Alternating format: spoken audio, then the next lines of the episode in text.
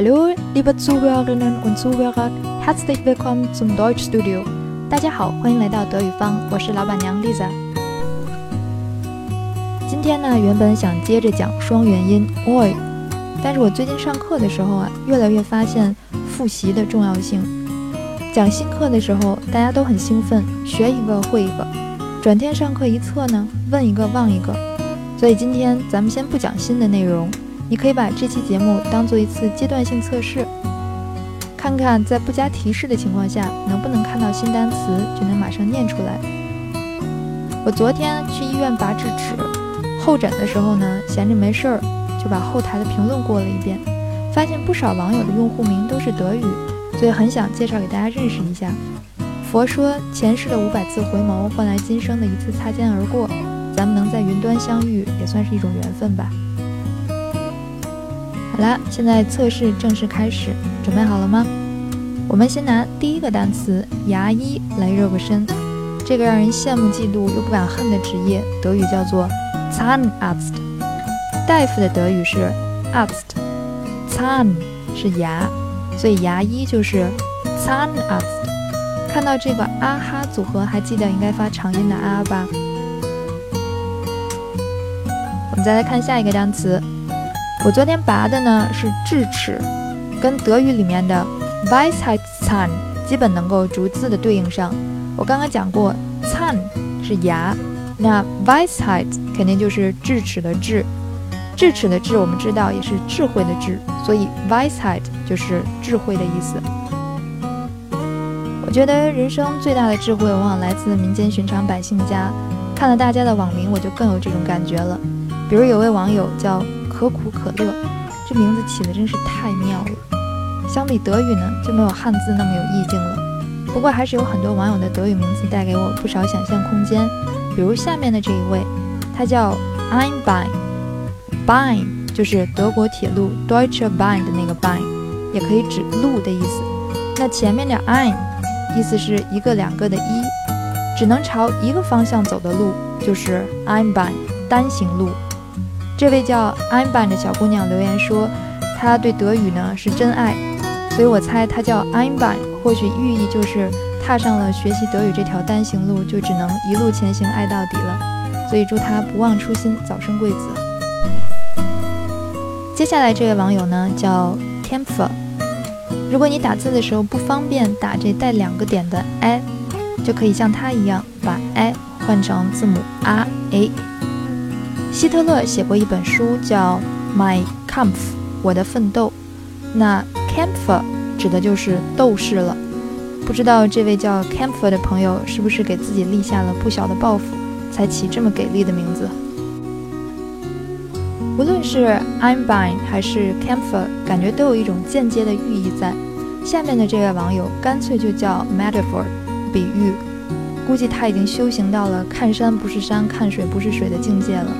那它的名字 metaphor 用的其实是英文的单词，跟德语的比喻 metaphor 只差了一个字母，发音呢略有不同，一个重音在前，一个重音在后。如果非要拿学外语打个比方的话呢，我觉得它跟炖汤是一个道理，不宜大火猛烧，小火慢炖才入味儿。材料备齐了，调料放对了，剩下的交给时间就好了。另外还要加一点点耐心。接下来这位网友的名字 Geduld。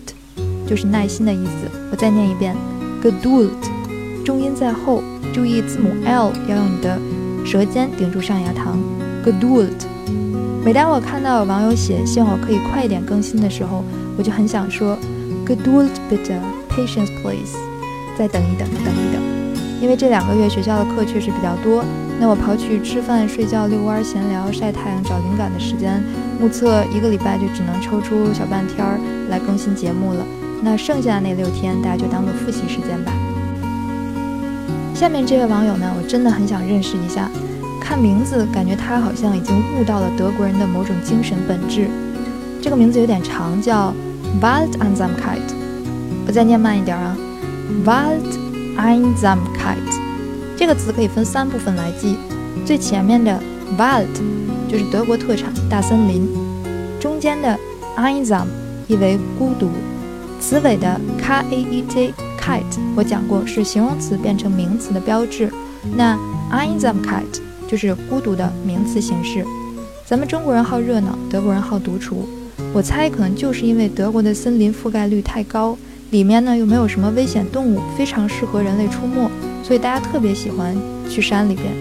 我以前住在海德堡的半山腰，走两步就进了林子了，里面除了树还是树。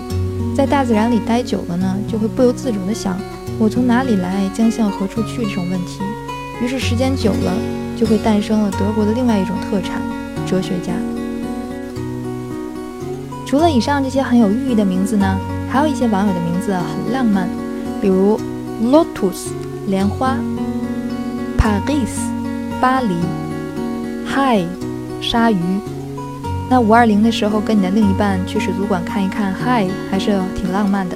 但如果真在海里面看见了嗨，那就不好玩了。最后要分享的这些呢，是德国人也会叫的名字，比如 Hera。那这位 Hera 呢，是我以前的学生，现在也变成了很好的朋友。Hera 原指希腊女神赫拉，我认识的 Hera 呢，给我的感觉也总是很温婉的。希望刚刚毕业的她回到家乡，能和另一半一起开心到老。下面这位网友的名字 Corina 也是在德国很常见的一个名字。我以前呢有一位很有意思的德国同事，也叫 Corina，人已奔五，作为三个娃的妈，却依然童心未泯，每天充满活力的工作带娃学中文。很想她，希望她现在在上海一切都好。下面这位网友的名字 Helga 也是一个地地道道的德语名字。我反复看了好几遍的德语电视剧《库达五十六》里面呢。就有三个姐妹，分别叫 Helga、Eva、Monica。感觉这个词尾的啊，就像是德国女孩名字的标配。我以前最好的德国室友叫 Kira，我叫 Lisa。那还有另外一个斯洛文尼亚女孩叫 Maya。如果把我们的宿舍生活记录下来，估计也够拍一部戏了。你如果对时装、音乐、舞蹈或者德国战后史感兴趣，那我很推荐这部剧。打开 ZDF 的。网页或者是下一个 CDF 的 APP 搜索 Kudam 就能看了，听不懂也没关系，看完了呢，至少你能知道 Kudam 是什么意思了。我除了对这种透过小人物命运反映大时代的剧感兴趣以外呢，还很喜欢读一些看一遍通常读不懂的小说，比如《小王子》。我学法语的终极目标就是能看懂这本书的原版。没想到有一位网友居然就叫 Dear Kleiner Prince。The Little Prince，我再念一遍 The Kleine Prince。我真的是太喜欢这个了。当时我的德国房东就把他那本德语版的 The Kleine Prince 作为礼物送给了我。那我现在看见这个名字的时候，我简直要激动的抽过去了。大夫说拔完牙不宜多说话，所以今天的节目先录到这里。你对自己测试的结果还满意吗？不满意的话，回去就循环播放我前面的节目吧。今天被点名的网友们呢，我真的很好奇你们起这些德语名字的初衷。如果你愿意的话，很欢迎你在留言区写下你跟德语的故事，也欢迎大家吐槽、点赞、转发、评论。有问题呢，也可以发 email 给我。我们下期节目见喽 f e e l i n g Dank fürs Zuhören. Tschüss.